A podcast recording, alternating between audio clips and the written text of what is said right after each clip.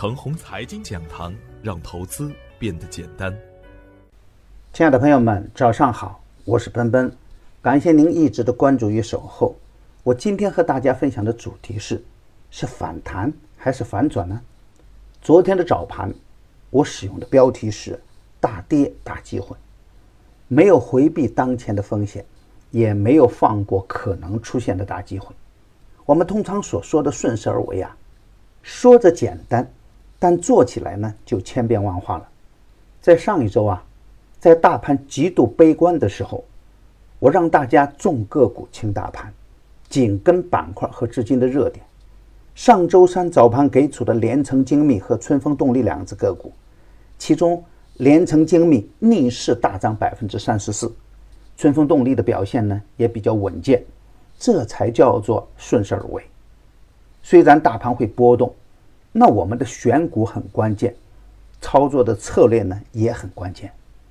在周三出现恐慌性的暴跌的时候，我在昨天的早盘给出的是这样的观点：股票又下跌了，又有人把 A 股贬得一无是处，腰斩的声音又起，这只能博眼球，而对后市呢没有任何的意义。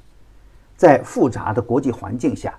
随着 A 股的国际化、市场化的程度越来越高，A 股走牛啊只是时间问题。沪指再次来到三零四幺点，与三千点的大关呢只有一步之遥。而三千点的上方呢，结构性的机会不会少。从技术上来看，暴跌之后形态很难看，不能盲目乐观。那我们看盘的思路呢一直没有变。创业板指数走稳的时候。才是积极的信号。没有强势的信号出现的时候呢，只能观望为先。当然，观望啊不等于悲观。好机会通常都是在暴跌之后出现。六月一号是 A 股正式加入 MSCI，外围的市场呢，通过短暂的震荡以后，也在慢慢的回暖。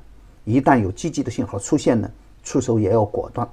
周三美股的大跌啊，A 股的大反弹也就在眼前。而昨天的实盘呢，这种大反弹马上就能兑现，并且还有超预期的表现。反弹总是有原因的。从政策面上来看，消费品降税以后，大消费总要表现一番。食品饮料板块出现涨停潮，很壮观。消费类的大白马呢，也是集体表现。不过啊，这个板块个股参差不齐，个股一定要精选。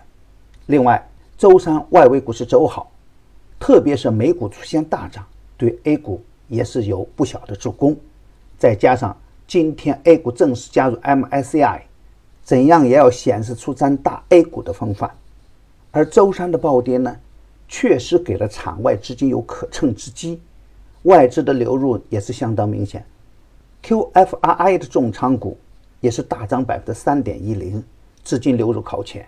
美中不足的是啊。两市的成交额只有四千零八十五亿，量能显得有些惨淡。